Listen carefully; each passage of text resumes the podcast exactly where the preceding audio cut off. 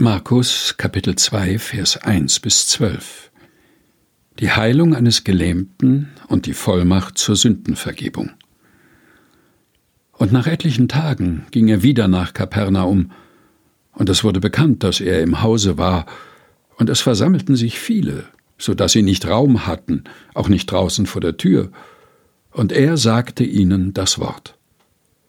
Und es kamen einige, die brachten zu ihm einen Gelähmten, von Vieren getragen. Und da sie ihn nicht zu ihm bringen konnten wegen der Menge, deckten sie das Dach auf, wo er war, gruben es auf und ließen das Bett herunter, auf dem der Gelähmte lag. Da nun Jesus ihren Glauben sah, sprach er zu dem Gelähmten, Mein Sohn, deine Sünden sind dir vergeben.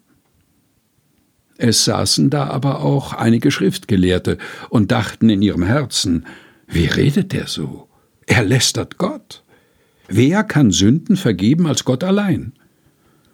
Und Jesus erkannte alsbald in seinem Geist, dass sie so bei sich selbst dachten, und sprach zu ihnen, Was denkt ihr solches in euren Herzen? Was ist leichter, zu dem Gelähmten zu sagen, dir sind deine Sünden vergeben, oder zu sagen, steh auf, nimm dein Bett und geh hin? Damit ihr aber wisst, dass der Menschensohn Vollmacht hat, Sünden zu vergeben auf Erden, sprach er zu dem Gelähmten, Ich sage dir, steh auf, nimm dein Bett und geh heim. Und er stand auf und nahm sogleich sein Bett und ging hinaus vor aller Augen, so dass sie sich alle entsetzten und Gott priesen und sprachen, wir haben solches nie gesehen. Die Heilung eines Gelähmten und die Vollmacht zur Sündenvergebung.